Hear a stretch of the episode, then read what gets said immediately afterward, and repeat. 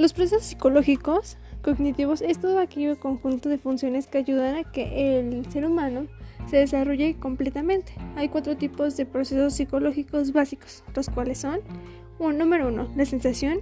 Ese consiste en todas aquellas impresiones externas de estímulos captados por nuestros sentidos.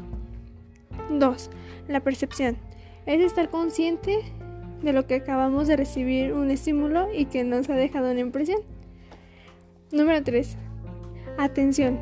Está involucrado con estar atento a algo o a alguien de una manera voluntaria. Cuarto y último. La memoria. Como sabemos, la memoria es la que nos ayuda a recordar algo. Esto puede ser que recordemos imágenes, sonidos y hasta olores.